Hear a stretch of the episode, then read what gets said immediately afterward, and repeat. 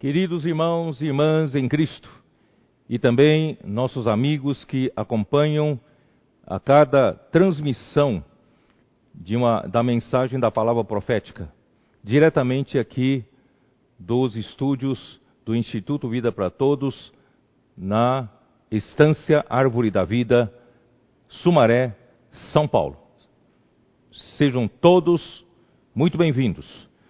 Nós de, novamente queremos lembrar os irmãos, conforme o vídeo que foi passado agora, vamos lembrar do dia do missionário né, eh, internacional, porque são irmãos que deixaram né, o seu país, no Brasil ou outros países da América do Sul, para trabalhar em outros continentes em prol do Evangelho e do Reino. E o, o, a, a, conta dos, a, da missão, missões no exterior são para o avanço da obra, para a necessidade da obra nesses continentes. Mas o dia do missionário internacional é para nós cuidarmos dessas, uh, da, da, necessidade pessoal e da família né, desses obreiros que estão trabalhando nesses continentes. Portanto, queridos irmãos, não se esqueçam, né, abra o seu coração, aquilo que o Senhor colocar né, no seu coração, faça as suas ofertas. E também quero lembrar que nesse final de ano, na, no primeiro final de semana, em dezembro, haverá uma conferência em Lisboa, né, a conferência para toda a Europa, mas infelizmente não será possível né, a, uma conferência presencial. Nós estávamos até planejando ir até Lisboa, todavia ainda a situação não nos permite, mas nós faremos né, duas transmissões no primeiro final de semana de dezembro. Uh, e os irmãos pedem para que, se alguém que está nos assistindo tiver algum contato na Europa, né, seja, sejam familiares, sejam amigos, sejam conhecidos, sejam algum, né, seja algum cristão né, que, que deseja fazer contato conosco, por favor, está aí na tua tela, na sua tela, eh, esse contato por via WhatsApp. Você pode mandar para esse WhatsApp o seu contato na Europa, né, que os irmãos farão contato com as pessoas que você indicar, tá bom? Então, o Senhor abençoe essa conferência na Europa. Bom, nós então vamos dar prosseguimento. Hoje é a mensagem 28, que tem por título a noiva e o exército. Esse tema, ou esse título, está relacionado ainda em, na porção, né, no texto de 2 Tessalonicenses, capítulo 2, que nós já falamos alguns domingos e nós estamos dando sequência. Né, é aquele a respeito da, da vinda do Senhor. Paulo então alerta para que as pessoas uh, não sejam ignorantes com relação à vinda do Senhor, uh, achando que a vinda do Senhor será amanhã ou depois de amanhã, e deixando de, né, de cumprir suas responsabilidades, seus afazeres né, como ser humano. Então, Paulo fala que a vinda do Senhor não acontecerá sem que primeiro aconteça duas coisas. Primeiro é a apostasia, segundo é a revelação do homem da iniquidade. Apostasia, conforme nós já falamos, eh, eu acredito que já está operando né, o ambiente de apostasia, isto é, esse ambiente que no, que nós, no mundo em que nós vivemos, ele tem tudo para fazer esfriar sua fé. Né, se você se envolver né, durante as 24 horas de um dia, se você se envolver com as coisas desse mundo, uma boa parte do tempo, o seu coração se envolver com, com isso, uh, é seguro que você vai se esfriar. A sua fé vai começar a se afastar do Senhor e vai acontecer uma apatia, né? Uh, com relação ao Senhor, você não sabe por quê, você não tem vontade de ler a Bíblia, não tem vontade de ter, ter comunhão com, com, com os irmãos, você não tem vontade de ter comunhão com o Senhor, e pouco a pouco você vai se afastando de Deus, afastando do Senhor Jesus, se afastando né, da igreja, da vida da igreja. Então, uh, o segredo é você né, se envolver com as coisas do Senhor, principalmente você está seguindo bem de perto a palavra, né, a, a, palavra profética que vem a cada semana, você, você a rumina, você toma como palavra de Deus, de advertência, de direção, de suprimento, não é? Uh, de encorajamento, e você também vive a vida da igreja intensamente. Uh, essa é a nossa proteção, isso é que mantém o fogo do Espírito aceso dentro de nós. Né? Portanto, não se deixe abater a sua fé, não se deixe né, uh, esfriar. Esse mundo tem tudo para esfriar você, mas porque o, o, mundo justamente tem esse papel de causar apatia na fé dos cristãos também, apatia com relação à palavra de Deus, não tem mais sede pela palavra de Deus, né? Uh, todo dia o seu tempo é ocupado né, com a, as mídias sociais, né, com as redes sociais, com, com, com, com com tantas tantas coisas que você assiste, você perde o seu tempo, né? Então uh, vamos ser diferentes. Nós somos diferentes. Nós somos aqueles que vão trazer o Senhor de volta. Muito bem. Então primeiro vem a apatia, depois vem a revelação do homem da iniquidade. E nós falamos já em dois finais de semana, dois domingos sobre uh, o que detém esse homem da iniquidade e o que já que o, o iníquo é sem lei, ele não quer nenhuma restrição da lei, não só a lei exterior, né, que a cultura, Deus com seu arranjo soberano, fez com que a cultura ocidental tem muito da base né, judaico-cristã, que acaba né, no, no, no, aspecto moral, no aspecto ético, eh, acaba ainda tem alguns conceitos né, eh, das, da lei de Deus que Deus deu para o povo de Israel e também do cristianismo.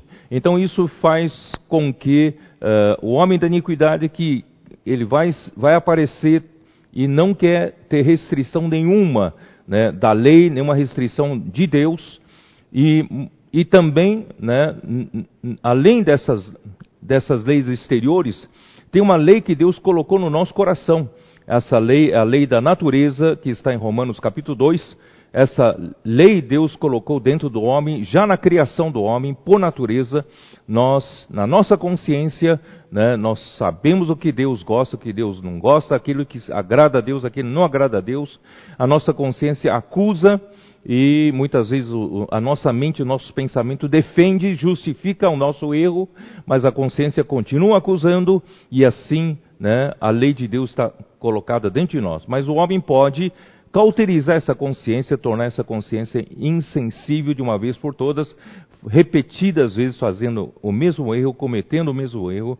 Portanto, o homem da iniquidade, quando surgir, ele quer romper, ajudar as nações, né? ele quer fazer com que as nações rompam todos os laços, por menor que seja, todos os laços com Deus, não quer ter nenhum tipo de temor a Deus, nenhuma restrição com relação a Deus. Então isso já está operando, é o mistério da iniquidade que está operando. Bom, e quando chega no versículo 8 né, de 2 Tessalonicenses 2, versículo 8, diz assim: Então será de fato revelado o iníquo a quem o Senhor Jesus matará com o sopro de sua boca e o destruirá pela revelação da sua vinda. Muito bem. Então, embora né, o, o, o, anticristo, quando aparecer, ele aparecer, aparecerá com grande poder, mas quando o Senhor Jesus uh, aparecer, manifestar a sua vinda, uh, ele será rapidamente destruído. É isso que eu quero falar nessa noite sobre a noiva e o exército. E e a partir do versículo 9 mostra que o que anticristo vai uh, aprontar aqui nesse mundo é, isso, é, é, um, é, uma luta entre a verdade, Deus é a verdade, né? Cristo Jesus, o Filho de Deus, veio, né? tabernaculou entre nós, se fez carne e, e, e veio cheio de graça e de verdade, né? e vimos a sua glória, glória como glória do unigênito do Pai, quer dizer, ele se encarnou para trazer o próprio Deus para nós como graça, mas essa graça né, é, tem que se tornar verdade em nós. Eu quero já repetir logo no começo da mensagem: alguns estão interpretando erradamente o que eu quero dizer com a verdade, embora a Bíblia tenha muitas verdades, e nós temos muitas verdades bíblicas, mas, queridos irmãos, essas verdades bíblicas têm que se tornar a verdade em nós. É diferente. Você pode ter muitas verdades né, na sua mente, na sua cabeça, no seu arquivo, mas essas verdades que você recebe através das, das, palavras proféticas, das palavras fundamentais, essa verdade precisa ser sedimentada em você por meio de sofrimentos, por meio da perseverança, por meio das provações, até que a sua fé seja provada e a verdade seja constituída em você. Em outras palavras, você terá a própria realidade de Deus. Deus ele é a verdade nesse universo, porque antes de criar esse universo, só existia Deus. Portanto, ele é a própria verdade. Se você tirar Deus, não tem o universo, não tem a criação, não tem nada. Então, Deus é a verdade. Mas Deus quer nos agraciar tanto, o ser humano, que ele nos criou com o espírito. Né, através do seu sopro. Então, é justamente para nós podermos receber Deus como graça, receber o próprio Deus em nós como graça, mas se nós não deixarmos esse Deus sedimentar em nós, através de Deus trabalhar em nós, através né, das situações que passamos, experiências que nós vamos tendo com esse Deus, perseverança nos sofrimentos, nas provações, esse Deus não será real em nós. Nós temos muita doutrina na cabeça, falamos muitas mensagens, tem gente que fala muitas e muitas mensagens, mas tem pouco de Deus como realidade nele. O que, o que interessa, queridos irmãos, naquele dia é quanto de verdade haverá em você. Portanto, irmãos, nós estamos no meio de uma luta entre a verdade e a mentira. Né? Aqui diz assim: ora, o aparecimento do iníquo, versículo 9, é segundo a eficácia de Satanás, com todo o poder e sinais e prodígios da mentira. É uma luta entre a verdade e a mentira. Satanás é o pai da mentira. Bom, vou ter que ler de novo aqui. João capítulo 8, versículo 44, né? Ó Senhor Jesus, isso está ficando cada vez mais, né? Essa clareza eh, sobre esse assunto vai nos ajudando, queridos irmãos, a a lutar do lado de Deus, né? Uh, João 8,44. Vós sois do diabo, ele dizendo para os judeus: Vós sois do diabo, que é vosso pai, e quereis satisfazer-lhe os desejos. Ele foi homicida desde o princípio, né? irmão Ezra, na sexta-feira à noite, disse claramente: ele foi homicida, ele que provocou né, Caim a matar Abel ele foi homicida desde o princípio e jamais se firmou na verdade, mesmo sendo aquele arcanjo criado né, como selo da perfeição, cheio de sabedoria, cheio de formosura, mas ele jamais se firmou na verdade, porque nele não há verdade. Por isso, irmãos, é perigoso. Você tem tantas verdades bíblicas na cabeça e você fala tantas mensagens para outras pessoas e você não ter a verdade em você e não se firmar na verdade. Queridos irmãos, vamos deixar de ser esse cristão, né, falador de mensagem, mas vamos ser aquele que se firma na verdade, né, é aquele que, que há verdade nele. Nós queremos ter a verdade sedimentada em nós, porque nele, né, quando, quando ele profere mentira, fala do que ele é próprio, porque ele é mentiroso e pai da mentira. Então, esse arcanjo, né, ele se tornou Satanás, adversário de Deus, ele se tornou a própria mentira, ele é o mentiroso, ele se tornou pai da mentira. Por isso, voltando lá para 2 Tessalonicenses 2, né, o aparecimento do iníquo, versículo 9, é segundo a eficácia de Satanás com todo o poder e sinais e prodígios da mentira. Queridos irmãos, o, os sinais miraculosos, né, os prodígios sobrenaturais, o poder sobrenatural não necessariamente vem de Deus. Pode vir da mentira. Né? Você precisa ter discernimento. Com todo engano de injustiça, Né? A mentira é justamente para enganar você, para levar você à injustiça, aos que perecem, porque não acolheram o amor da verdade. Você acolhe a verdade, você está acolhendo o amor de Deus. Mas se você rejeita a verdade, você rejeita o amor de Deus, uh, você não será salvo, tá? Por esse motivo, pois Deus lhes manda operação do erro para darem crédito à mentira, a fim de serem julgados todos quantos não deram crédito à verdade. Deus está, desde né, a, a vinda de Cristo, Deus trouxe concretamente a verdade para a humanidade, para esse mundo. E tantas oportunidades cada homem tem de receber a palavra da verdade por meio do Evangelho. E quantas pessoas rejeitam e não dão crédito à verdade. Quem não dá crédito à, ver, à verdade, então Deus lhes manda a operação do erro. Eles vão errando, errando, errando, né? Pecado após pecado, cada vez pior, cada vez pior.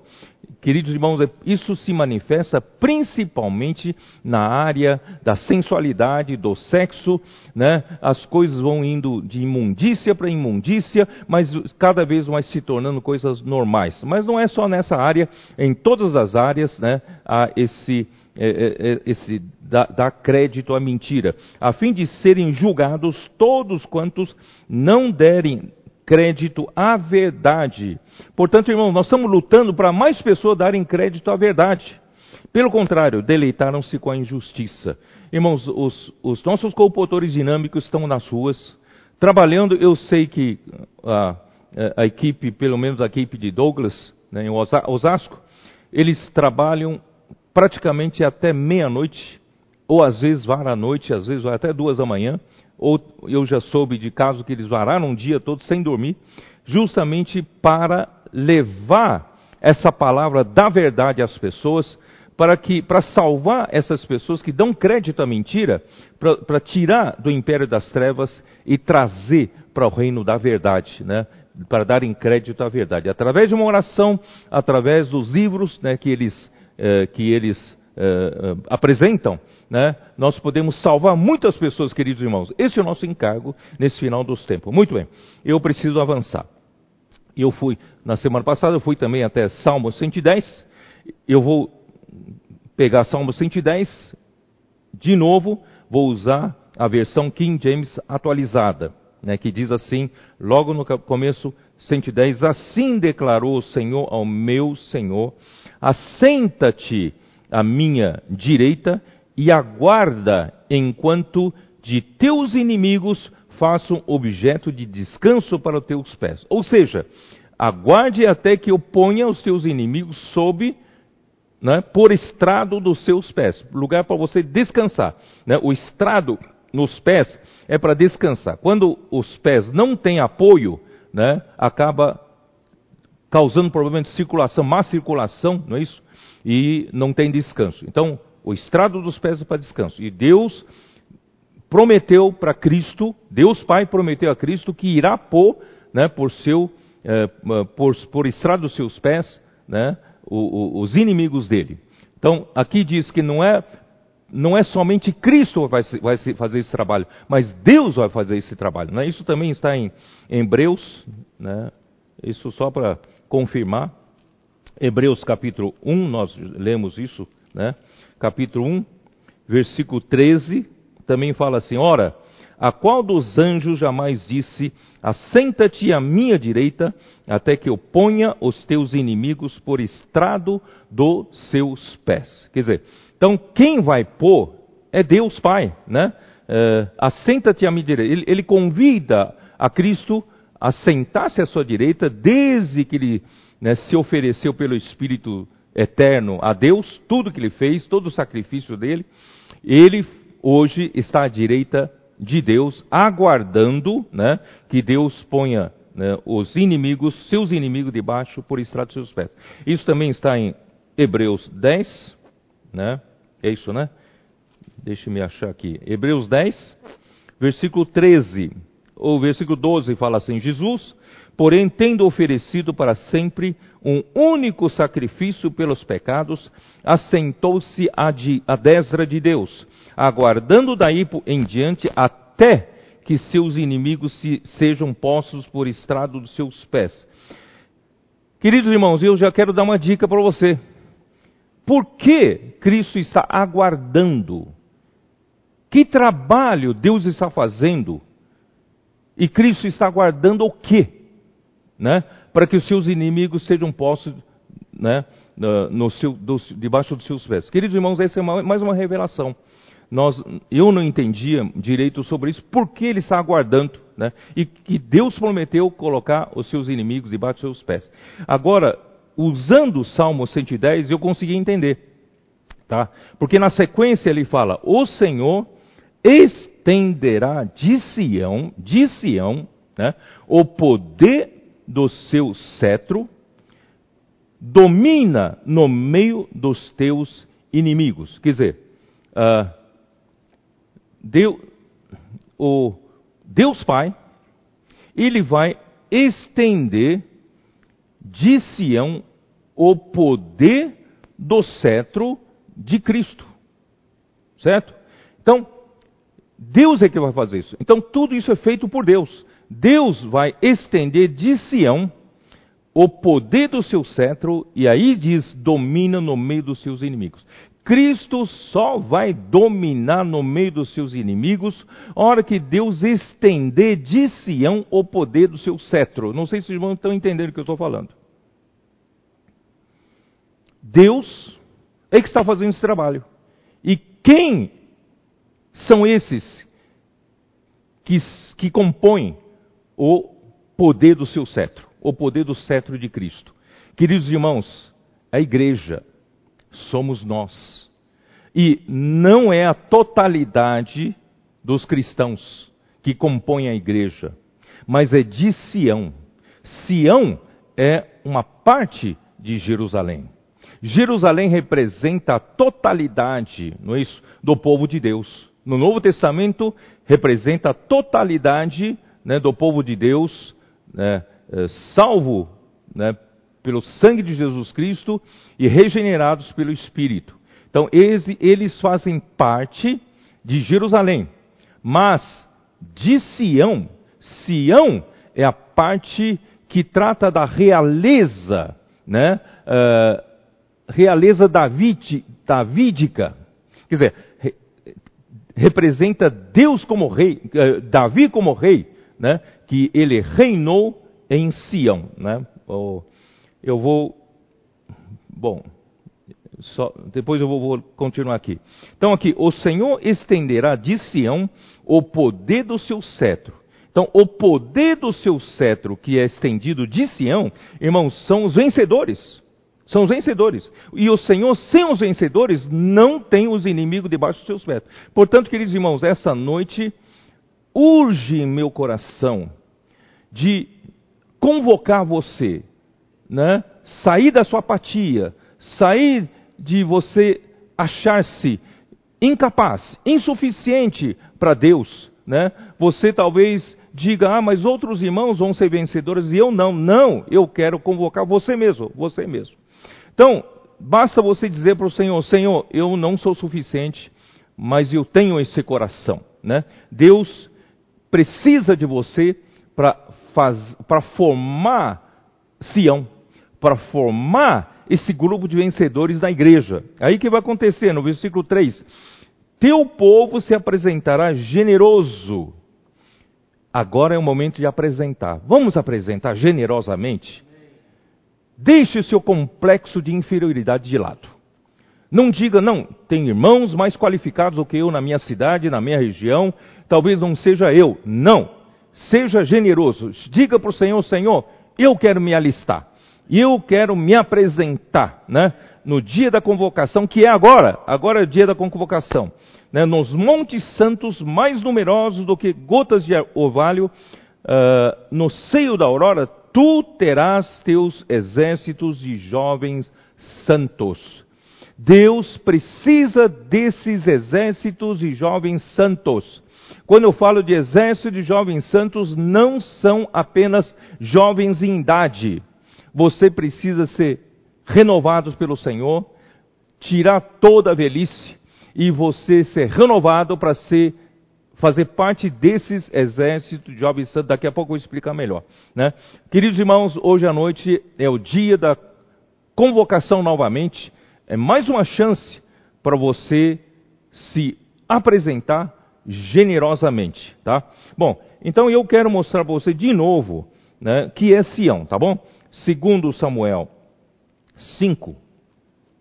Quando Davi, ele reinou sobre Judá, durante sete anos e seis meses, ele reinou em Hebron. Mas quando todas as outras tribos de Israel foram até ele, pediram para que ele reinasse sobre todo Israel, então ele precisou procurar outro lugar, que é Jerusalém. E Jerusalém, Davi sabia que era o lugar que Deus determinou para a unidade do seu povo. Tá? Então, ele teve que lutar para conquistar Jerusalém. Então, versículo 5: Em Hebron reinou sobre Judá sete anos e seis meses. Em Jerusalém reinou 33 anos sobre todo Israel e Judá. Tá? Então, para reinar sobre todo Israel e Judá, ele precisava ir para Jerusalém. Versículo 6: Partiu o rei com seus homens para Jerusalém contra os jebuseus. Ele precisava expulsar os jebuseus que estavam em Jerusalém, que habitavam naquela terra e que disseram a Davi: Não entrarás aqui, porque os cegos e os coxos te repelirão. Como quem diz, Davi não entrará neste lugar. Eles foram arrogantes, né? mas Davi foi, não teve medo, porém Davi tomou a fortaleza de Sião, esta é a cidade de Davi. Então Deus, Davi conquistou Jerusalém, conquistando primeiramente a fortaleza de Sião, né? a fortaleza de Sião, onde os jebuseus né, eh, tentaram repelir a Davi, mas Davi venceu e ali Davi construiu a sua cidade, o seu palácio ali em Sião. Portanto, irmãos, se você quer fazer parte dos vencedores, você está preocupado em lutar como exército do lado de Deus, você precisa estar em Sião. E para você estar em Sião, você precisa fazer parte dos vencedores. Eu, uh, novamente, uh, uh, Cristo também, né, ele foi constituído rei sobre o Monte Santo de Deus em Sião celestial. Hebreus 12, 22. Vamos lá. Hebreus 12, 22.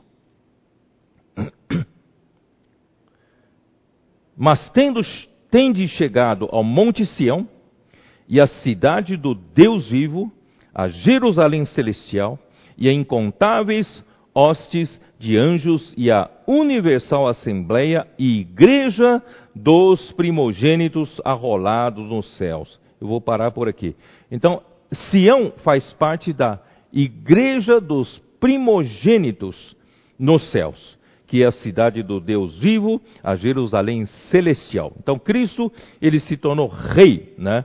E também em Salmo 2, versículos 6 e 7, dá uma olhada no livro de Salmos, capítulo 2, versículos 6 e 7, como diz: Eu, porém, constituí o meu rei sobre o meu santo monte Sião. Proclamarei o decreto do Senhor. Ele me disse: Tu és meu filho, e eu hoje te gerei. Então, assim como Davi assumiu a sua realeza, em, na fortaleza de Sião e, e fez as, uma cidade de, de, Davi ali em Sião, Cristo também né, foi constituído rei sobre esse mesmo monte, Santo Monte Sião. Tá bom? Então, Jerusalém representa a igreja, enquanto Sião é um subconjunto de Jerusalém, representa os vencedores na igreja. Então, essa noite, tudo que eu falo nessa noite, irmãos, isso vai ser Muito importante você, para você entender. Sião, então, é uma parte de Jerusalém onde está a fortaleza. E quando a profecia, né, no livro de, dos reis, de Salmos e também Isaías, quando fala de Jerusalém, muitas vezes ele relata né, eh, sobre os fracassos, infidelidade né, de Jerusalém. Mas quando fala de salvação, quando fala de realeza, né, ele fala de Sião. Portanto, Sião é o lado vitorioso. Queridos irmãos, não permitimos mais que a igreja seja uma igreja dos derrotados. Vamos ser a igreja dos vencedores. Venha fazer parte disso. Muito bem. Bom, tudo isso eu fiz para poder entrar né, uh, em Apocalipse 14. Vamos abrir a nossa Bíblia em Apocalipse 14. 14, versículo 1. Olhei e eis o cordeiro em pé. Onde? Sobre o monte Sião. Olhei, eis o cordeiro em pé sobre o monte Sião. Sabe por quê? Porque essa parte de Apocalipse 14 vai tratar das primícias. E quem são as primícias? As primícias são os que primeiramente amadureceram durante a vinda do Senhor, né? antes da vinda do Senhor. Então, uh, os, os cristãos em geral, a igreja como um todo, é como uma, um campo né? de, de, de da, da, plantação de Deus, da lavoura de Deus. Né? toda, uh, todo, todo o, o, conjunto de cristãos fazem parte da messe. Né? Deus plantou em Mateus 13, semeou o semente do reino, e essa semente, aqueles que a, a, acolheram a semente, deixaram a semente crescer, alguns né, à beira do caminho, outros na pedra, na, na, no terreno pedregoso, né, e, e, e outro ainda né, lugar de pouca terra, mas houve quem recebesse terra, uma terra boa, seu coração bom. Então, existe quatro tipos de terra, quatro tipos de coração, mas em alguns esse reino cresceu mais. Então, a, a grande plantação né, vai amadurecer como a messe no final. Só que antes de chegar na, na, na, no, no amadurecimento de toda a messe, uma parte amadurecerá antes. Essa parte é chamada das primícias. Nós estamos falando de vencedores vivos por ocasião da volta do Senhor. Apocalipse 12 fala da totalidade dos vencedores durante todas as eras. E Apocalipse 14 trata dos vencedores vivos na época da vinda de Cristo. Portanto, aqui fala, então, esses, essas primícias que primeiramente né, uh, amadurecerem, por isso que esse Cristo ele está de pé sobre o Monte Sião, porque o Monte Sião não é para a totalidade. O Monte Sião é para aqueles que lutam do lado de Deus, aqueles que, aqueles que são, né, fazem parte da fortaleza de Sião tá? Que eles estão preocupados com a realeza de Cristo, né? De reaver o seu, sua autoridade, seu domínio aqui na terra. Bom, então ele viu o que? Com ele 144 mil, tendo na sua fronte escrito o seu nome, o nome do Senhor Jesus e do nome de seu Pai, né? Nome de Deus e nome de Jesus na sua fronte. 144 mil. Queridos irmãos, tem, tendo na sua fronte escrito o nome de Jesus e nome do Pai, de Deus, significa, queridos irmãos, que eles são totalmente um com, com Jesus, eles eram totalmente um com Deus. Eles são identificados com Jesus, identificados com Deus. É o que eu venho falando. É a, a verdade se tornou algo né, sedimentada neles. Eles, eles têm a realidade de Deus, realidade de Cristo, portanto, eles têm o nome né, de Cristo e o nome do, do, Deus, Deus Pai. Eles não apenas são aqueles que têm muitas doutrinas na cabeça, mas sabem, praticam pouco né, e não, não têm verdade ainda constituída totalmente neles, não. São esses que têm né, nome do Pai, nome do, do Filho. Bom, uh, o que eu quero chegar, quero começar a dizer é o seguinte: 144 mil, 144 mil vencedores por ocasião da vinda do Senhor. Esse número, 144 mil, de um lado é um número simbólico, é um número muito significativo, porque 144 é 12 vezes 12. E o número 12 é o número da completação, é um número completo na administração eterna da economia de Deus na, no plano de Deus, número 12 é a completação final. Né? Então, 12 vezes 12 é a completação da completação. Então, Deus fez tudo o que tinha que fazer com esse grupo de pessoas. E não é só 144, são 144 mil. Então, realmente, é a, a, a consumação final da completação da completação. 144 mil vencedores vivos por ocasião da vinda do Senhor. Muito bem.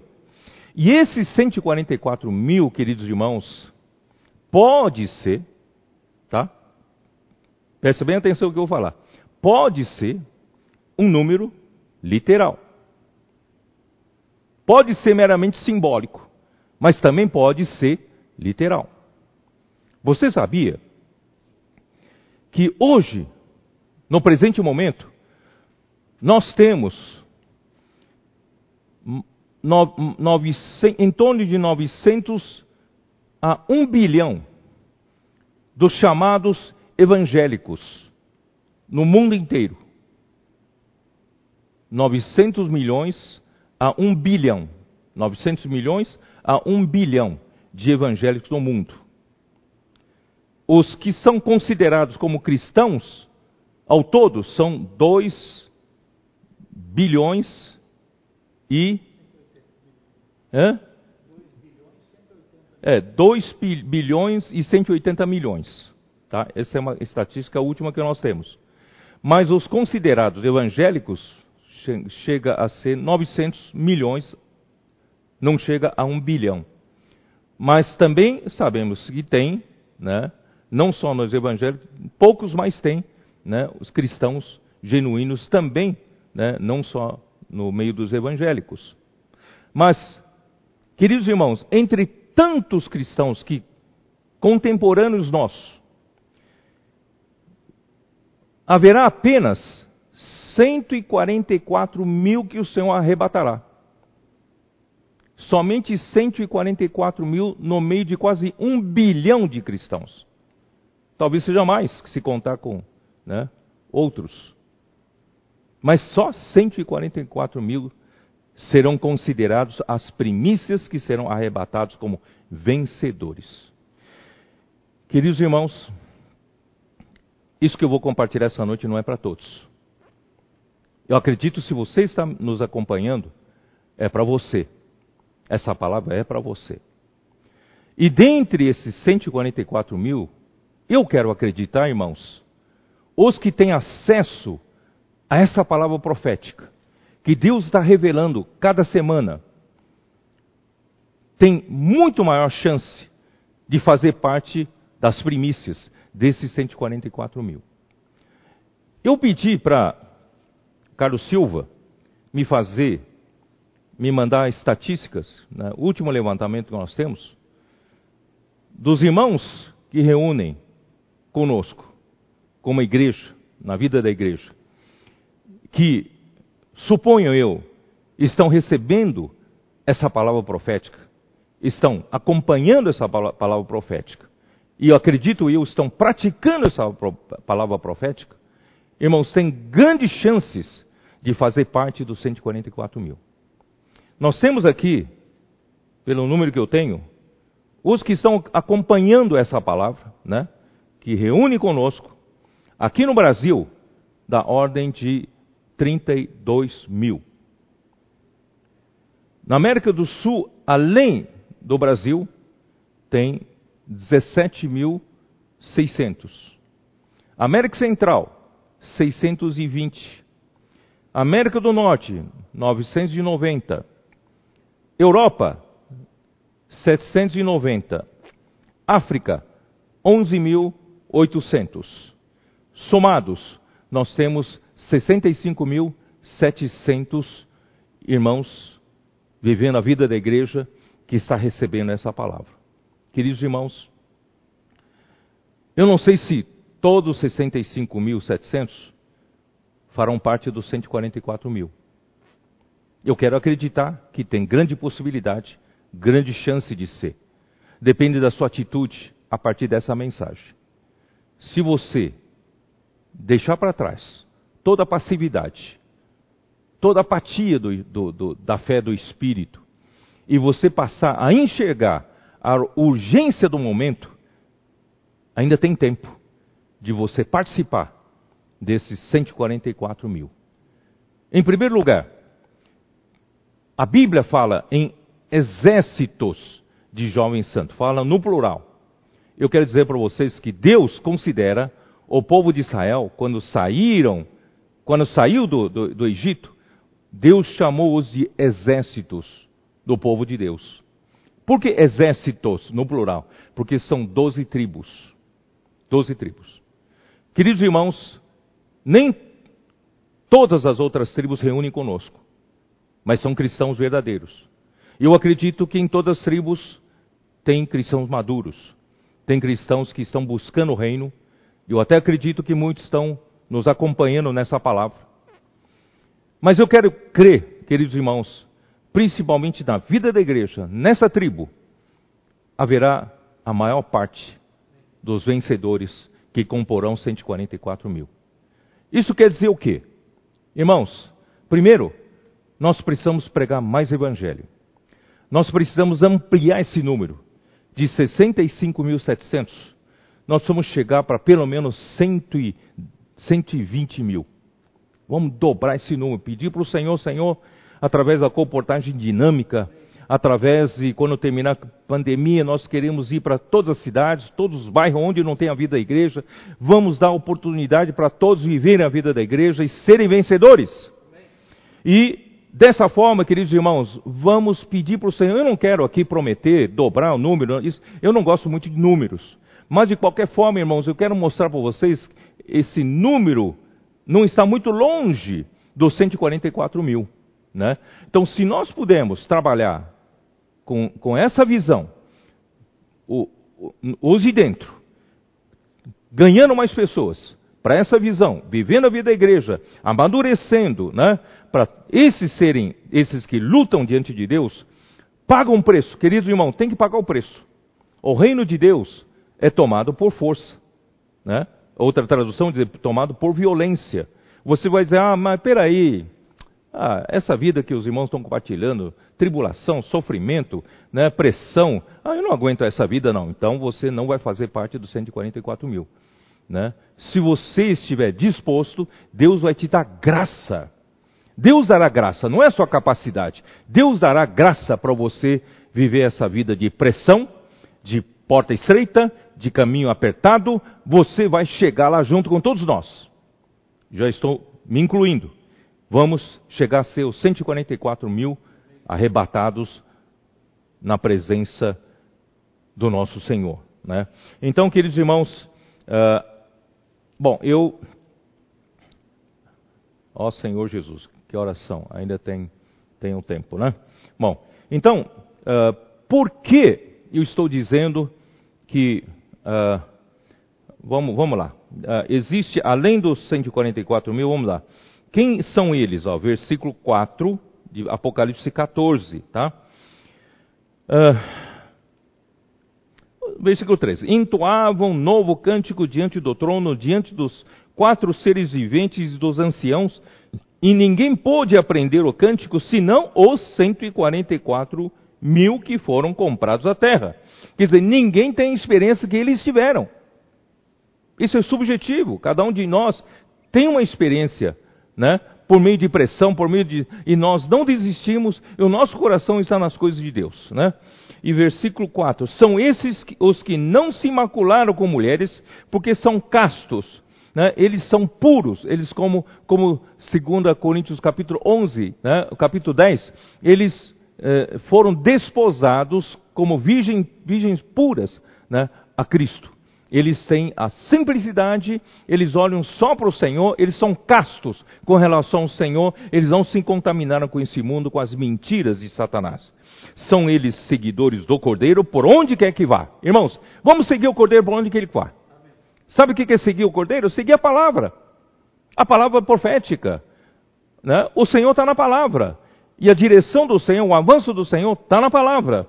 Né? São os que foram redimidos dentre os homens, primícias para Deus e para o cordeiro, os primeiros frutos para Deus, para, para, para o cordeiro, e não se achou mentira na sua boca, não tem mácula. Queridos irmãos, eu já disse, é uma luta entre a verdade e a mentira.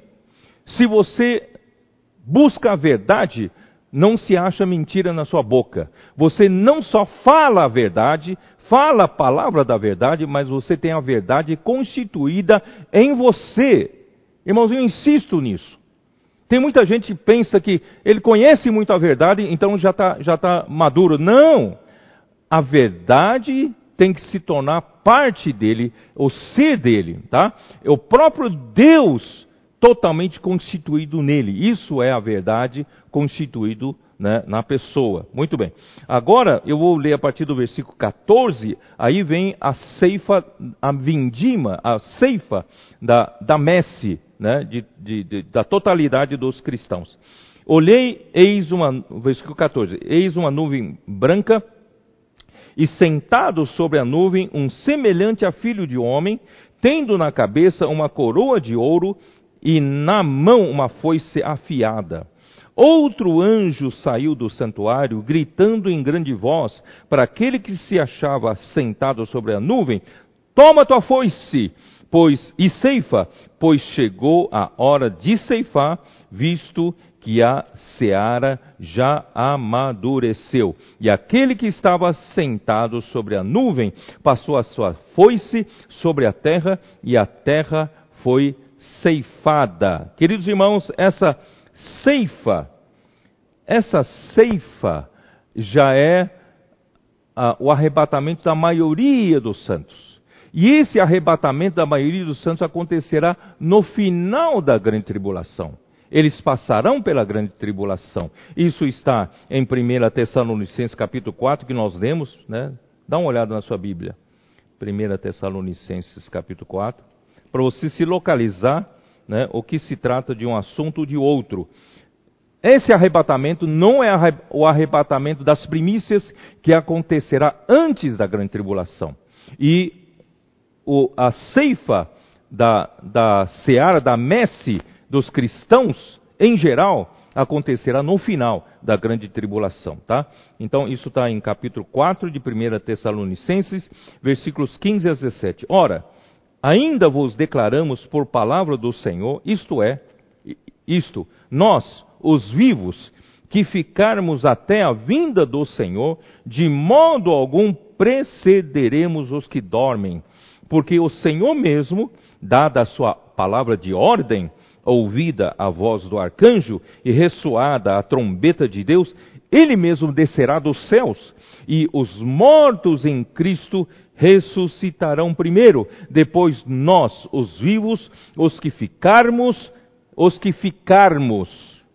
Aqui fala dos que ficaram, porque houve os que foram arrebatados como primícias. Os que ficarmos seremos arrebatados juntamente com eles entre nuvens para o encontro do Senhor nos ares, e assim estaremos para sempre com o Senhor. Então, esse arrebatamento da maioria dos santos será nos ares.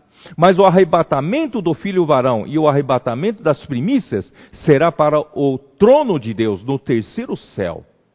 Queridos irmãos, faz uma grande diferença. Isso tem uma diferença de pelo menos três anos, três anos e meio, tá bom? Então, uh, no Velho Testamento, as primícias sempre representam a messe como um, um, um todo, tá?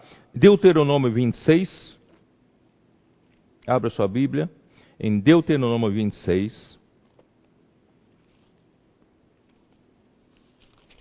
Deuteronômio 26, vamos lá, uh, versículo 2: Tomarás das primícias de todos os frutos do solo que recolheres da terra que te dá o Senhor teu Deus, e as porás num cesto, e irás ao lugar que o Senhor teu Deus escolher para ali fazer habitar o seu nome, que é Jerusalém, tá?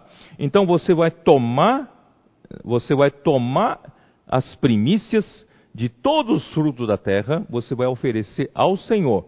Então, a, as primícias né, quando você oferece as primícias, você estará oferecendo toda a colheita, toda a messe. Tá? Então, as primícias representam toda a messe.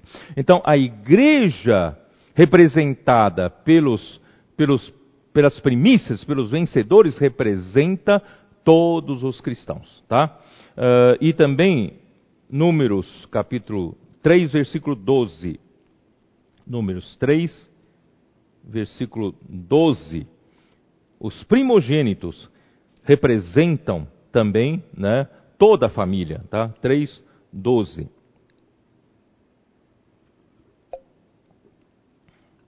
Eis que tenho eu tomado os levitas do meio dos filhos de Israel, em lugar de todo primogênito que abre a madre entre os filhos de Israel e os levitas serão meus. Quer dizer, quando Deus tomou os levitas como primogênitos, ele tomou todo Israel. Então, os primogênitos representam cada família e os levitas representavam todo Israel. Tá? Esse, esse princípio é o princípio de vencedores.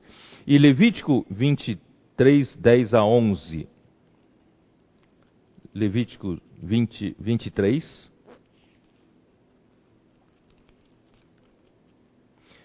10.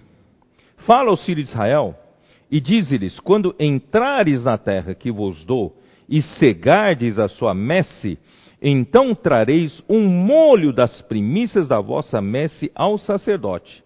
Este moverá o molho perante o Senhor para que sejais aceitos. Então, as primícias, né? Quando as primícias forem aceitas, toda a messe foi aceita, tá? Uh, Êxodo 23, 19. Êxodo 23, 19. As primícias dos frutos da tua terra trarás à casa do Senhor teu Deus, não cozerás o cabrito no leite da sua própria mãe. Quer dizer, prim, as primícias são do Senhor. É para trazer na casa do Senhor, é para oferecer ao Senhor como os vencedores né, serão os primeiros vencedores, são os primeiros que amadureceram antes da messe, eles serão arrebatados para os céus antes da colheita final. Tá? Os eventos do versículo de 6, dá uma olhada, né? Em, voltando lá para voltando lá para ó Senhor Jesus. Uh, para Apocalipse 14, né?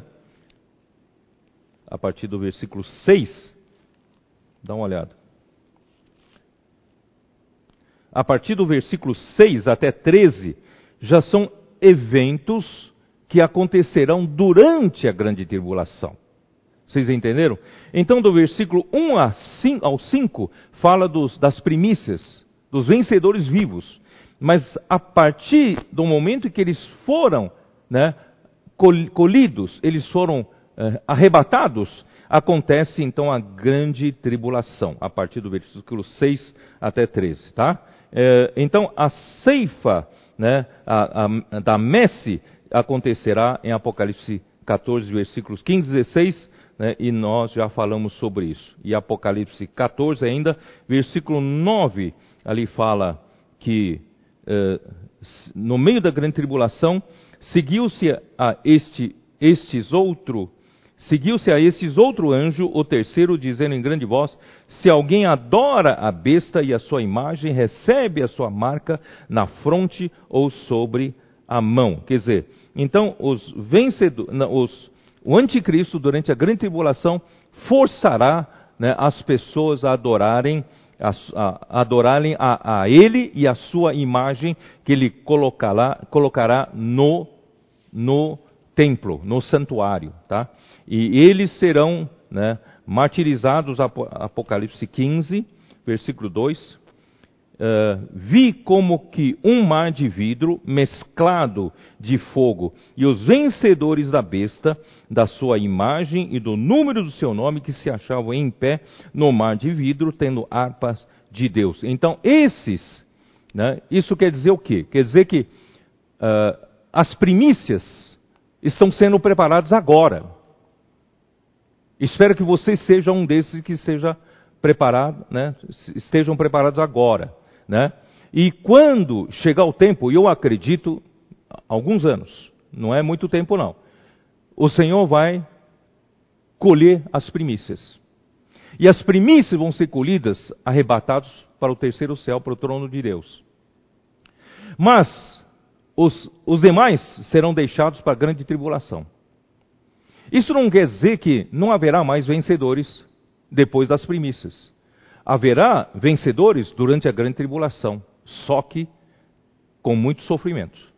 Porque esses que serão deixados serão perseguidos, que serão deixados serão obrigados a adorar a imagem da besta, a adorar a besta, a adorar anticristo. E quem não adorar, né, será perseguido e morto, ou se fugirem, se esconderem, não terá a marca da besta, não sei se é algum tipo de chip, algum tipo de controle, certamente é, será, e ele não poderá comer, não poderá comprar, não poderá vender, não poderá trabalhar, portanto, ele dependerá dos outros para sobreviverem, e muitos deles serão martirizados por não seguirem a besta, a sua imagem, né? E por causa do evangelho, por causa de Cristo eles serão martirizados. Esses, então, serão os vencedores tardios durante a grande tribulação. Então, haverá vencedores, sim, durante a grande tribulação. Mas, queridos irmãos, não deixa para ser vencedores depois, durante a grande tribulação. É melhor aproveitar hoje. Vamos aproveitar hoje. Então, esses né, serão vencedores da grande, na, na, na, durante a grande tribulação, uh, capítulo. Uh, né, é, é isso, né? Deixa me ver aqui. Tá. Bom, muito bem. Eu preciso então explicar para vocês agora.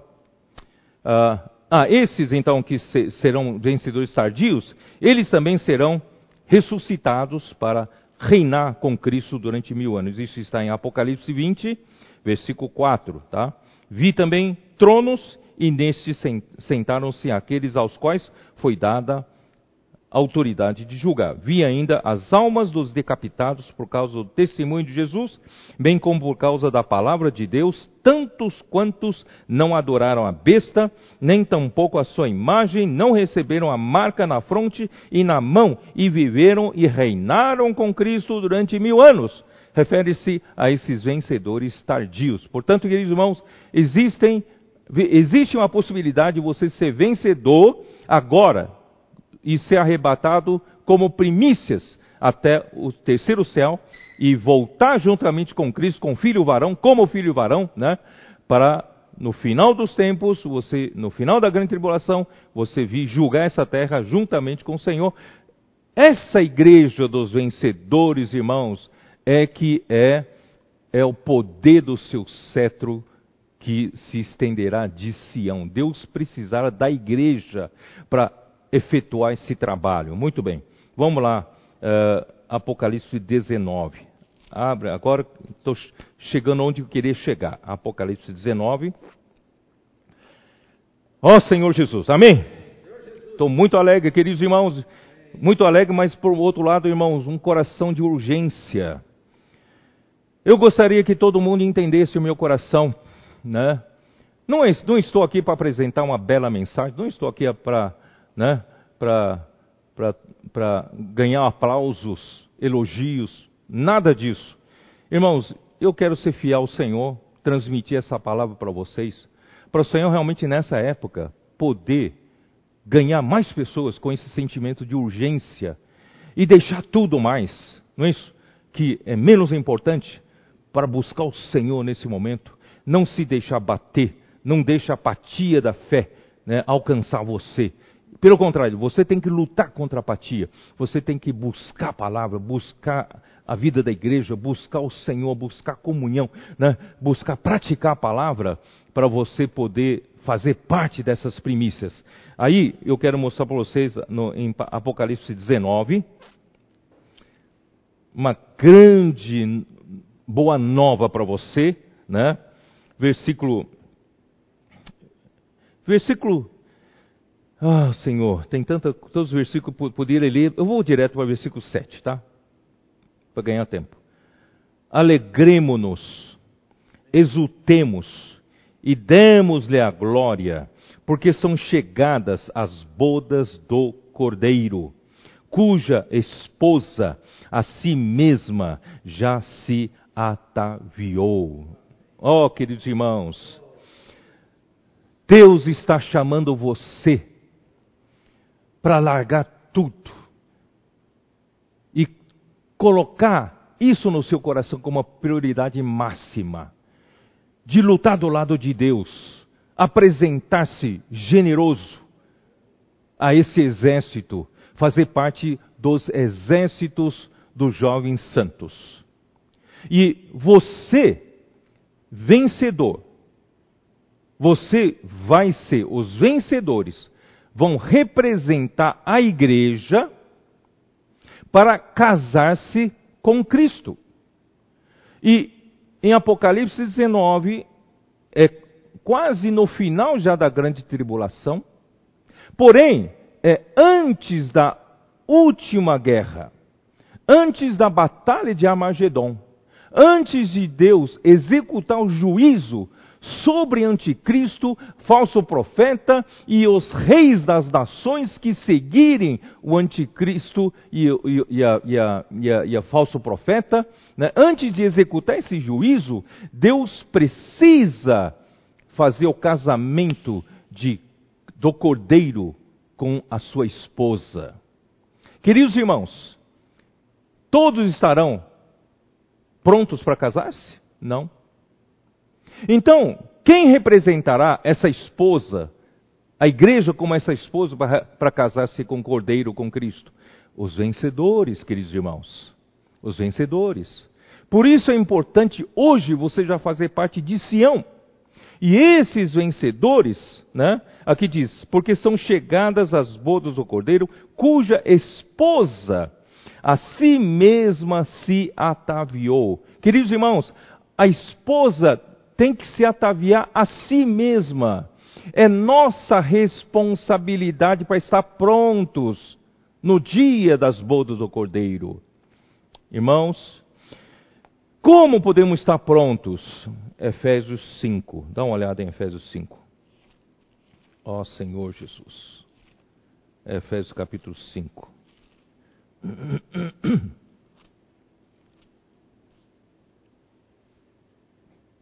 Versículo 25. Já li na semana passada, vou repetir, mas é muito importante para você entender. Maridos, amai a vossa, vossa mulher como Cristo amou a igreja e a si mesmo se entregou por ela. Queridos irmãos, Cristo se entregou pela sua igreja. Ele se entregou para quê? Para a santificar. Se você não está nem aí para a razão pela, pela qual Cristo morreu, se entregou pela igreja, então você não vai ser vencedor. Você ainda continua vivendo a sua vidinha, não é isso? Regaladamente, despreocupadamente, e você não vai ser parte, fazer parte das primícias. Mas nós, e eu quero apresentar para você, você pode ser, a partir de hoje, você pode tomar uma atitude para você ser incluído no meio dos 144 mil dos vencedores que, fará, que farão parte da igreja como esposa ataviada. Tá? Então, ele, ele se entregou, ele morreu, amou a igreja, morreu por ela e para que a santificasse, tendo-a purificado por meio da lavagem de água pela palavra. Toda semana a palavra chega até nós, queridos irmãos, dê valor para essa palavra. Os tessalonicenses deram valor para a palavra que os apóstolos falaram no meio deles. E essa palavra, com efeito, fez um trabalho tremendo na vida deles, porque quando você crê na palavra dos profetas que vem de Deus, é a palavra de Deus. Se você crê e acolhe como a palavra de Deus, a palavra de Deus trabalha. Trabalha principalmente em você, certo? Então, uh, vai lavar você. Deixa o Senhor lavar você. Para objetivo que qual é o objetivo? Para apresentar a si mesmo. Cristo quer apresentar para si mesmo. Uma igreja gloriosa. Deus está falando para a igreja semana após semana a vida da igreja estamos recebendo o falar de Deus. Queridos irmãos é para quê? Para nos santificar e para nos purificar pela lavagem de água pela palavra. E o objetivo é apresentar a Cristo mesmo uma igreja gloriosa, sem mácula, sem nenhuma contaminação e sem ruga. Quer dizer, não tem velhice. Queridos irmãos, infelizmente, muitos cristãos estão cheios de velhice, cheios de religiosidade, achando que a sua religiosidade será aceita diante do Senhor. O Senhor não quer nem ruga, nem né, velhice. Né? Vamos deixar o Senhor nos limpar, aí você se torna jovem. Deus não vai casar com uma noiva enrugada. Deus não vai casar com uma, uma, uma, uma, uma noiva velha nós precisamos todos nos, nos renovar. Precisamos que o Senhor, através da palavra, nos renove a nossa mente. Paulo fala, né, para Romanos 12, para a gente renovar a nossa mente, né? E assim, irmão, nós seremos seremos sem máculas, nem ruga, nem coisa semelhante, porém santa e sem defeito. Deus está fazendo esse trabalho no meio de nós. Queridos irmãos, eu acho que não vou dar sequência ao que eu preparei aqui, mas eu quero passar um encargo muito pesado aqui dentro de mim. Senhor Jesus, por quê? Por quê? Somente em Apocalipse 19, volta lá para Apocalipse 19, por quê, né? Quem sabe no outro domingo eu termino de falar aqui, porque que fala versículo 8, pois lhe foi dado vestir-se de linho finíssimo, resplandecente e puro, porque linho finíssimo são os atos de justiça dos santos, né? E então me, di, me falou anjo, escreve, bem-aventurados aqueles que são chamados à ceia das bodas do Cordeiro, e acrescentam, são estas as verdadeiras palavras de Deus. Então, não são todos que são convidados à ceia do, do Cordeiro. Isso está em Mateus 22. Aquele que não se encontrava com a veste nupcial foi lançado nas trevas exteriores. Então, irmãos, são os vencedores que participarão das ceias do, ceias, ceia do cordeiro. E depois disso só, depois do casamento, é que a partir do versículo 11, Senhor então aparece num cavalo branco, como um grande general guerreiro, e ele vai levar consigo os exércitos que há no céu. Versículo 14: exércitos que há no céu, lembra-se do céu. Então, esses estão no céu. Nós, os vencedores, estaremos no céu. Exércitos que estão no céu, montados em cavalos brancos, com vestiduras de linho finíssimo, branco e puro, sai, sai da sua boca uma espada afiada, para com ela ferir as nações, e ele mesmo as regerá com cetro de ferro e pessoalmente pisa o lagar do vinho do furor, da ira do Deus Todo-Poderoso. Portanto, queridos irmãos, não sei se eu consegui passar esse encargo para vocês. Deus, Ele é que vai dar o poder para o seu filho Cristo lutar essa última batalha. E essa última batalha não será vencida, terá a, a, sua luta, sem a participação da igreja, sem a participação dos vencedores, sem a participação da sua noiva, da sua esposa. Irmãos, quando em Gênesis, né, ali fala: Eis porque deixará o homem a seu pai e a sua mãe, e se unirá a sua mulher, né, se tornando ambos uma só carne. Uma só carne. Essa união, irmãos, não tem união maior representado pela, pela união do marido e da esposa. Essa união se, se torna um, um só corpo. Quando é um só corpo, irmãos, é porque é uma só alma e é um só espírito. Tá? Em Efésios 5, como termina? Eu não terminei de ler, né? Efésios 5, como termina? Ó oh, Senhor Jesus, me perdoa que eu não li esse versículo. Né? Efésios 5. Efésios 5. Uh, versículo 31 também fala assim: Eis porque deixará o homem a seu pai e a sua mãe, e se unirá a sua mulher, e se tornarão os dois uma só carne. Sabe por que, que fala aqui? Porque Cristo precisa da igreja se tornando um só com Ele. Precisa ser um só para poder lutar do seu lado como um só homem, para derrotar anticristo e falso profeta. Sem a igreja, Cristo não vence, porque Deus assim determinou no seu plano eterno. Ó oh, Senhor, não sei se eu consegui fazer você entender. Versículo 32. Grande esse mistério, mas eu me refiro a Cristo e a igreja. Tá? Grande esse mistério. Esse é o mistério. Cristo e a igreja precisam se casar Cristo e a igreja precisam se tornar um só, uma só entidade, uma só unidade, um só, né? Em tudo, em tudo. Na natureza, em vida, na alma, em tudo. Para que possa lutar juntos, para colocar, derrotar os inimigos, para pôr por estrado dos pés de Cristo. Deus determinou assim. Vai ter que ser assim. Os irmãos entenderam? Então, eu quero daqui dar uma, fazer uma, um, uma pausa para terminar. Dar uma pausa. Queridos irmãos, nós somos ser um com Cristo. Cristo precisará da igreja ataviada como esposa ataviada, pronta, santificada, lavada pela palavra, não é isso? Sem mácula, sem ruga, para que Cristo possa ser ter uma esposa totalmente uma com ele, em vida e natureza. É o próprio Deus sendo totalmente trabalhado para dentro da igreja, para que a igreja possa ser uma com Cristo. Irmãos, isso é muito bonito na, na, na, na doutrina, na teoria.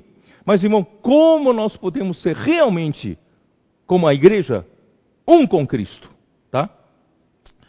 Eu então fiquei ponderando aqui, né? Ponderando aqui. Ah, ó Senhor Jesus, essa dois anos, três, dois a três anos, acho que três anos, quando nós começamos a falar sobre entusiasmo, excelência, inclusão, o Senhor me deu um sentimento muito forte de realmente trabalhar pela inclusão primeiramente dos irmãos mais jovens do que nós. Ficamos muito tempo, né, nós os mais velhos, sempre nós na frente, trabalhando, né, suando, fazendo trabalho, e nós negligenciamos em incluir os mais jovens do que nós. Quando falamos jovens, não são necessariamente jovens, os mais jovens do que nós. Então eu quis fazer uma experiência lá em São Paulo. Porque na conferência de jovens, naquele tempo, já vinha, graças a Deus, a introdução de jovens como equipe, os mais jovens na equipe de apoio, que já estava dando muito certo. Tá? Aí então, eu quis, lá na igreja em São Paulo, ter um novo começo. Eu convoquei alguns desses jovens, mais, mais jovens, né? E chamei eles para um almoço, almocei com eles, passei o meu encargo. E depois, em particular, um deles me perguntou, Pedro, afinal de contas, o que você quer que eu faça? E eu ainda preciso entender o que, que você quer que eu faça. Irmãos, eu falei para ele que eu não quero nada, eu não quero nada uh, formal. Eu não sou daquele, daquele tipo de líder que exige relatórios dos seus liderados, exige que eles me comuniquem tudo o que eles fazem, não é isso? Para não fazer coisa errada. Eu não sou assim. Não, não, não, não controlo, não, não gosto de ficar em cima disso. Eu falei assim para esse mais jovem do que eu, falei, eu, eu só preciso de um espírito de que o chama, queridos irmãos. Eu quero revelar para vocês algo no meu coração. Eu falei para ele, eu preciso do espírito de cumplicidade. Irmãos, não tem sentimento melhor ou virtude maior em um casamento entre um homem e uma mulher vivendo uma vida comum do que a cumplicidade. O que é uma cumplicidade? É confiança total. É o que um faz, outro endossa. Né? Um conhece o outro. Um é como se fosse o outro. Irmãos, isso é um casamento bonito. Marido e mulher são cúmplices. Marido e mulher pensam a mesma coisa. Marido e mulher são uma só alma. Não é? Não que eles não tenham opiniões divergentes, mas eles, em natureza, eles são tão, têm tanta realidade dessa unidade que Deus falou, né? Eles são uma só alma. E com relação ao Senhor, queridos irmãos, a igreja precisa ser assim com Ele. Muitas vezes nós temos nossas ideias, muitas vezes nós temos nossas opiniões, né? Então eu falei para ele, eu, eu, falei, acho que é melhor mostrar uma ilustração. Eu falei para ele algo registrado em segundo livro de Samuel 23, quando já no final da vida de Davi, né? Uh, nas últimas palavras de Davi, capítulo 23, ali houve um relato dos valentes de Davi. E dentre os valentes, ele no, no versículo 13 cita três, especialmente três valentes, né? Três dos 30 cabeças desceram, né? E Davi, versículo 14, quando Davi estava na fortaleza, na, e a guarnição dos filisteus em Belém. Davi estava na fortaleza de Davi, né, em Jerusalém. E a guarnição dos filisteus estavam de frente a ele, só que em Belém, já mais ao sul. Né? E Davi, Davi, Davi apenas suspirou, ele nem teve nenhuma intenção de, de, que alguém cumprisse a sua palavra, ele apenas suspirou. Suspirou Davi, versículo 15: Suspirou Davi e disse: Quem me dera beber água do poço que está junto à porta de Belém, onde estão os filisteus. Eu estou com vontade, aquela água é boa. Estou com vontade de beber aquela água. Mas ele só suspirou e não queria que ninguém buscasse essa água. Mas aqueles três valentes romperam pelo acampamento dos filisteus, tiraram a água do poço, junto à porta de Belém, e trouxeram-na, to tomaram-na e a levaram a Davi. Claro que Davi não quis beber, porém a derramou como libação ao Senhor, porque disse: essa, essa água do sangue dos, dos meus valentes. Irmãos, eu não sei se você entendeu. Esses três valentes são uma só alma com Davi. Eles não questionam o que Davi quer. Eles são totalmente um com Davi. Irmãos, nós somos dessa cumplicidade entre nós, pelo menos entre os que cooperam conosco na obra do Senhor. Essa semana, eu, semana passada, eu vou até falar aqui o nome, tá? o Ami está aqui na minha frente, ele é o único da plateia aqui, tá? Está aqui assistindo. Na semana passada, surgiu um assunto lá, e ele falou para mim, ele falou, Pedro, eu estou aprendendo, tantos anos cooperar com o irmão Donk, e agora estou aprendendo a cooperar com você. É, eu, eu descobri que nós cooperadores, eu não tenho que ter minha alma na obra do Senhor. Eu tenho que seguir a tua alma. O cooperador que tem a sua própria alma tem problema. Tem problema no, na cumplicidade. Irmãos, eu ouvi aquilo ali, falei, tem toda a razão. Porque, queridos irmãos, a palavra que eu falo, eu acredito que não é minha palavra. A palavra que eu falo e o que o irmão Ezra fala são a palavra do Senhor. A palavra do Senhor. E a palavra do Senhor, irmãos, é para nós sermos um. E a palavra do Senhor é para nós seguirmos como um só homem.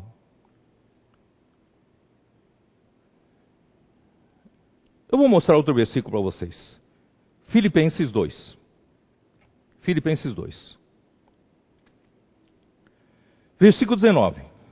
Espero, porém, no Senhor Jesus mandar-vos Timóteo, o mais breve possível, a fim de que eu me sinta animado também, tendo conhecimento da vossa situação. Ele está falando de Timóteo. Eu vou mandar Timóteo, certo? Porque a ninguém, presta bem atenção esse versículo, porque a ninguém tenho de igual sentimento que sinceramente cuida dos vossos interesses. Paulo disse: Eu não tenho ninguém com esse mesmo sentimento que cuida dos interesses da igreja em Filipe. Pois todos eles, está falando dos outros, outros cooperadores, porque todos eles buscam o que é seu próprio e não o que é de Cristo Jesus. Irmãos, essa palavra é pesada, é pesada. Aqui diz, entre tantos cooperadores que Paulo tinha, ele tinha essa afinidade maior e essa ele encontrou a cumplicidade em Timóteo. Timóteo é como aqueles três valentes de Davi que não questionavam a Paulo o que ele falava, o que fazia. Timóteo era uma só alma com ele, tem um só sentimento com Paulo. Queridos irmãos, nós precisamos nos aperfeiçoar, mesmo os cooperadores, os irmãos de cada região, que nós cooperamos juntos. Irmãos, nós precisamos aprender a cuidar realmente do que é do interesse da igreja, do interesse do, do povo de Deus. E, infelizmente, Paulo tinha muitos cooperadores, mas aqui fala, pois todos eles buscam o que é seu próprio. Esses outros cooperadores têm o seu próprio interesse. Né? Irmãos, quem sabe esses outros ainda estão procurando um espaço na obra para eles sobreviverem na obra. Irmãos, nós não precisamos disso, irmãos. Se nós todos formos um com quem nos lidera, acreditando que é a palavra de Deus e não ter o meu próprio interesse, nem me preocupar, irmãos, com a minha sobrevivência espiritual, na minha carreira espiritual. Queridos irmãos, se eu sou um, tem todo espaço para mim. É ou não é? Se eu procurar meu espaço particular, você vai ser lançado fora. Por isso, irmãos, nós precisamos desenvolver esse tipo de cumplicidade entre nós. E o que é buscar, não o próprio interesse, é buscar o que é de Cristo Jesus. Você buscar ser, Timóteo buscar ser um com Paulo, é buscar o interesse do Senhor Jesus, do, de Cristo Jesus. Portanto, irmãos, se a igreja, Deus precisa da igreja dos vencedores totalmente afinada com Ele, para poder naquele dia nós nos tornamos um com Cristo. Mas se hoje nós estamos sendo treinados e nós ainda temos a nossa própria alma, ainda temos nosso, nosso próprio jeito de fazer, ainda buscar ainda nosso espaço, querendo né, uh, fazer as nossas próprias coisas, irmão, nós vamos ter dificuldade. Naquele dia Deus não terá uma esposa ataviada e pronta para ele. Se cada um de nós aqui buscarmos né, ainda o seu espaço, queridos irmãos. Nosso espaço, irmãos, é na direção do Senhor, na obra do Senhor. É o que o Senhor quer, que é o interesse do Senhor Cristo Jesus. Graças a Deus, irmãos, eu quero aqui falar publicamente. O Senhor me deu um excelente companheiro, Ezra. Irmão Ezra é realmente meu cúmplice. Nós dois, irmãos, nos damos muito bem. Estamos muito afinados que ele faz, eu assino embaixo, o que eu faço, ele assina embaixo. Nós temos essa cumplicidade. Eu dou testemunho que ele não busca interesse próprio. Dou testemunho que ele não procura um, um espaço próprio. Não precisa, irmãos. Se nós buscamos o interesse de Jesus Cristo, com certeza temos espaço no corpo de Cristo, na obra do Senhor. E graças ao Senhor, irmãos, nós sabemos, eu e Ezra, nós temos vários cooperadores em várias regiões que são cúmplices nossos.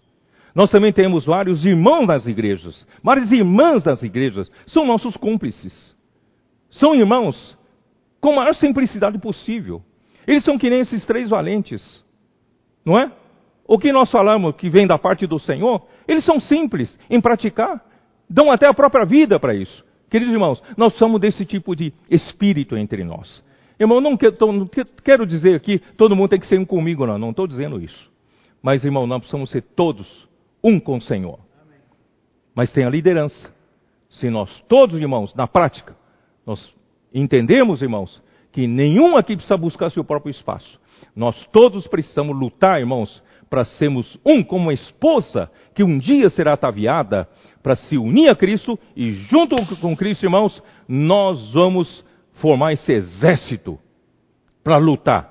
Se entre nós tem interesses diferentes, tem sentimentos diferentes, irmão, nós vamos lutar em unidade, em harmonia contra né, anticristo. E ele quer fazer esse trabalho entre nós, irmãos, mas nós não deixamos o inimigo, com a sua mentira, trabalhar entre nós. Né, nós queremos que o Senhor possa trabalhar entre nós, irmãos, sermos de um só, uma só alma, um só sentimento, né? buscar único interesse, que é o interesse de Cristo Jesus, para o benefício da igreja, benefício dos irmãos. Eu creio, irmãos, nós assim estaremos preparados para o final dos tempos. A minha preocupação única, irmãos, não é falar uma boa mensagem, não é receber aplauso de ninguém, irmãos, a minha única preocupação é preparar essa noiva, preparar essa esposa ataviada, não é? Pronta. E por isso Ano passado eu já disse, através de João 14, 15, 16, 17, eu falei, a nossa unidade tem que subir de nível, tem que ir no nível máximo. A nossa unidade não pode ficar no faz de conta. Não estamos aqui como se fizesse de conta, né, fingindo ser. Não quero fingir, não quero que né, nossos irmãos finjam ser um comigo, não. Vamos ser de fato um com o Senhor com o seu encargo, né? a nossa, o nosso nível de crescimento tem que subir, nosso nível de santificação tem que subir, nível de glorificação tem que subir, nível de justiça tem que subir. Em outras palavras, nós vamos ser o quê? Totalmente ataviados como uma noiva preparada para unir-se a Cristo e aí sim nós seremos esse esse poder do cetro, ou cetro do seu poder, que se estenderá de Sião e haverá exército de jo jovens santos lutando como cúmplices de Cristo. Nós somos um com Cristo em tudo, né? Assim nós vamos vencer essa batalha. Deus abençoe você. Eu espero que o Senhor dê graça para nós entendermos isso, essa palavra, né? para não confundir essa palavra de direção com muitas tantas boas mensagens que estão por aí. Irmãos, vamos, dar, vamos prestar atenção para a palavra de direção para onde nós vamos, que o Senhor possa né, nos abençoar. E queremos fazer de cada um que está nos ouvindo parte dos 144 mil vencedores que serão arrebatados vivos como as primícias para Deus e para Cristo. Deus abençoe a todos. Jesus é o Senhor. Amém.